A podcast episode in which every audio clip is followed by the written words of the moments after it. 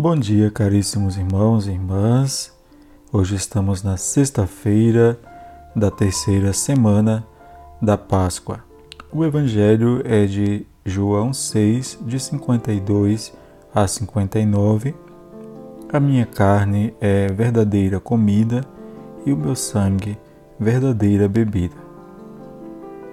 O discurso do pão da vida é central no Evangelho de João.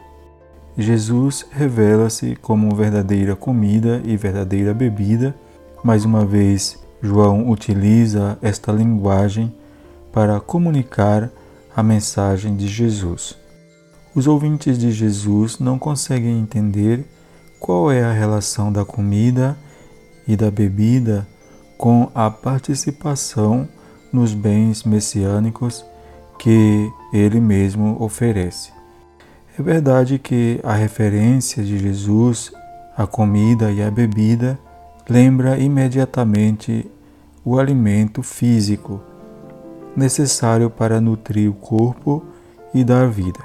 Mas o Mestre usa esta realidade cotidiana e necessária do ser humano para propor a comida e a bebida verdadeira que implica entrar em comunhão com Ele de tal maneira que a relação daquele que crê com Jesus não dependa de uma simples aceitação da origem ideológica ou emocional.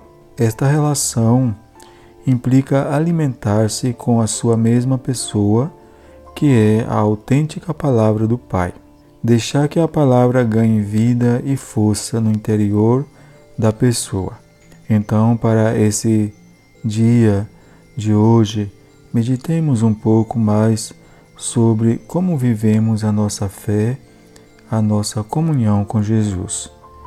É uma adesão sentimental, emocional e superficial e momentânea ou está fundamentada na realidade, também no amor a Ele.